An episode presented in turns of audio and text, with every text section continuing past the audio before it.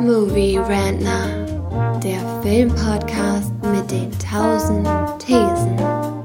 Wir haben zu allem eine Meinung, aber nie die gleiche.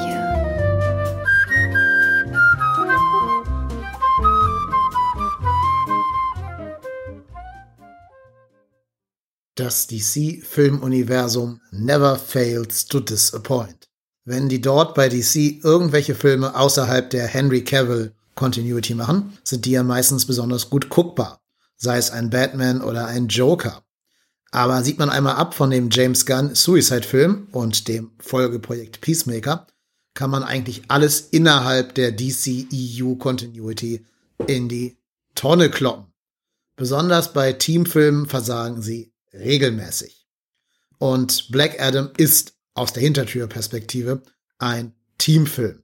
Das weiß man seit dem Trailer, denn Black Adam alleine war ihnen ja nicht genug. Sie mussten noch die Diätversion der Justice Society einführen, einer eigentlich altehrwürdigen Superheldengruppe, die seit dem Zweiten Weltkrieg in den Comics existiert und sowohl die Justice League als auch die allermeisten Avengers um Jahre prädatiert. Deshalb ist der Vorwurf, es handelt sich um eine, ja, eine schlechte Kopie der Marvel-Helden eigentlich unbegründet. Das Problem ist nur, dass der Film diese Figuren nicht vernünftig einführt. Doch dazu später noch einmal mehr. Der Film selbst, er zerfällt in drei Teile.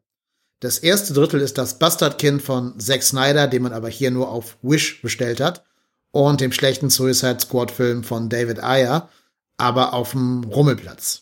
Hässlich aussehendes CGI mit prätentiösen Zeitlupen, ein Herr der Ringe-artiges Intro und jede Menge Tell but don't show bei der Charaktereinführung haben schon bei besagtem Suicide Squad Film nicht funktioniert, aber dieser Film wiederholt genau die gleichen Fehler. Seht her, das hier ist Charakter X, seine Kräfte sind Y und hoffentlich magst du ihn jetzt, lieber Zuschauer, denn ab jetzt hast du 120 Minuten diesen Charakter an der Backe, ob du willst oder nicht. Das ist wirklich schade, denn einerseits wird es der JSA, also der Justice Society of America, nie gerecht. Andererseits sind Pierce Brosnan als Dr. Fate und Aldous Hodge als Hawkman durchaus spannende Figuren, die mehr Luft zum Atmen verdient hätten. Aber wir erfahren hier praktisch nichts über sie.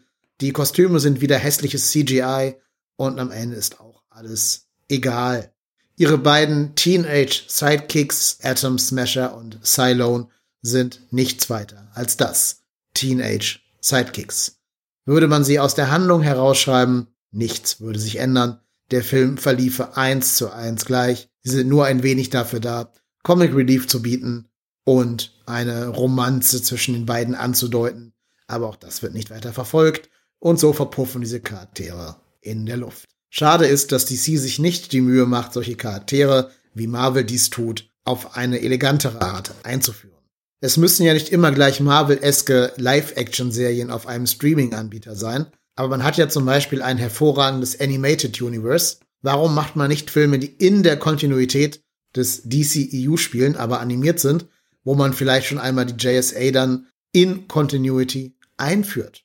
So aber hat man das Kind wieder einmal mit dem Bade ausgeschüttet und Charaktere eingeführt, die man eigentlich schon wieder mit dem Abspann des Filmes vergessen hat. Das zweite Drittel dieses Filmes ist dann sogar ganz okay. Hier kriegen wir viel von Dwayne The Rock Johnson, der das alles ganz okay macht, aber auch vom Drehbuch wenig Raum zum Glänzen bekommt. Dwayne Johnson spielt ja seit Jahren die gleiche Rolle. Er spielt immer den coolen, aber auch recht glatten Actionhelden, der halt eher durch Muskeln als durch großes Schauspiel überzeugt. Das ist im Endeffekt alles eine große Marketingmaschine, mit The Rock als seiner eigenen Marke. Und diese Marke gilt es eben zu schützen, weshalb Rollen nach dem Prinzip Nummer sicher ausgewählt werden. Black Adam hätte eine willkommene Abwechslung sein können, denn diese Figur, die bereits seit den 1940ern existiert, hat ja durchaus Abgründe. Sie ist eigentlich ein Gegenspieler von Shazam und ein brutaler Diktator des Fantasiestaates Kandak. Die Fans von The Rock sollten ja auch abstimmen. Wen soll er spielen? Shazam oder eben Black Adam? Und die Mehrheit entschied sich für den Bösen. Es gab also ein Interesse daran, dass man Johnson einmal edgy und fies sehen wollte. Aber das traut sich dieser Film nicht. Eigentlich war er auch für ein R-Rating, also ab 18, vorgesehen. ist dann aber im Schneideraum auf PG-13 heruntergetrimmt worden. Ja, und diese Mutlosigkeit bemerkt man auch in der Rolle des Black Adams. Er darf weder richtig fies sein, noch darf er wirklich der Diktator seines Staates sein. Ein richtiger Held aber ist er auch nicht, weil er zumindest den bösen Söldnern und den Horden der Hölle brutal das Leben nehmen darf. Aber genau dadurch wird er beliebig, nicht zu fassen und ihm gehen die Konturen verloren. Und The Rock ist eben auch nicht der Schauspieler, der dieser Figur durch eine nuancierte Darstellung Tiefe geben könnte, wenn das Drehbuch sich dem schon verweigert.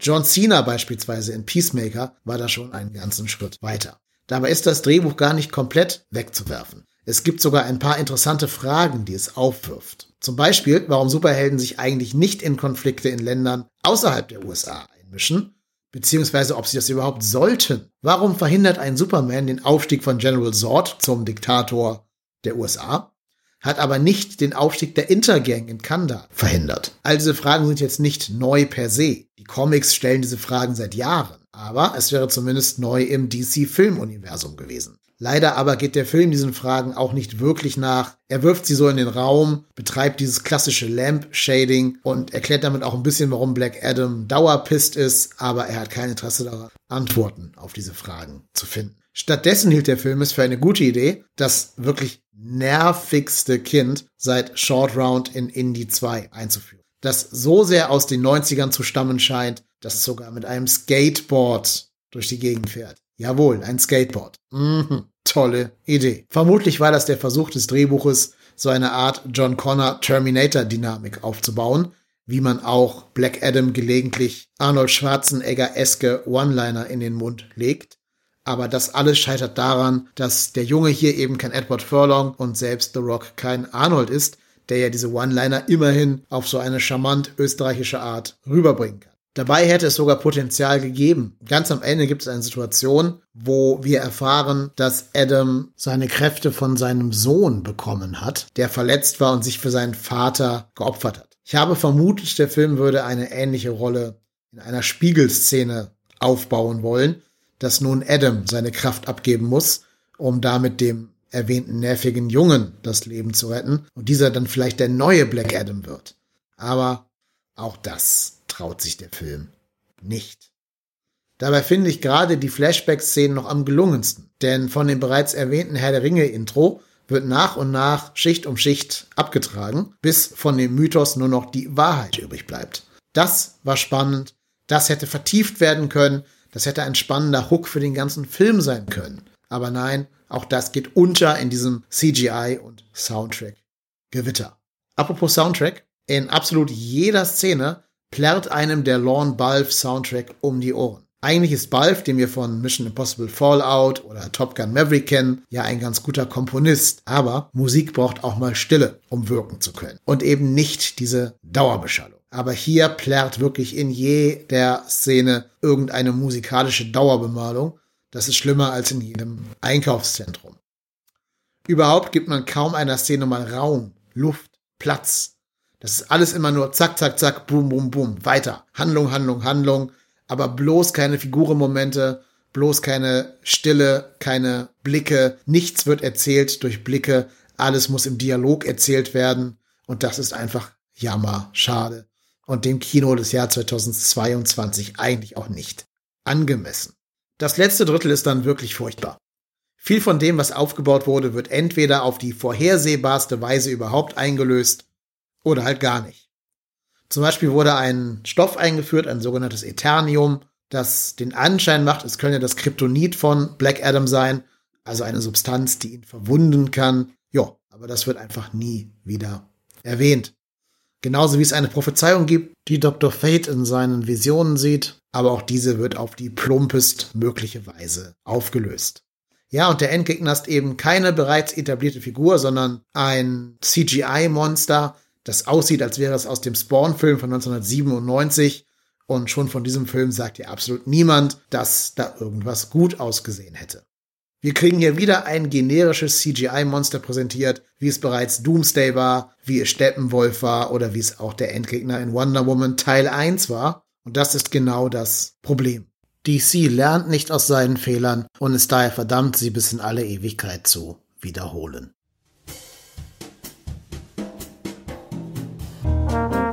Movie Rantner, der Filmpodcast mit den tausend Thesen.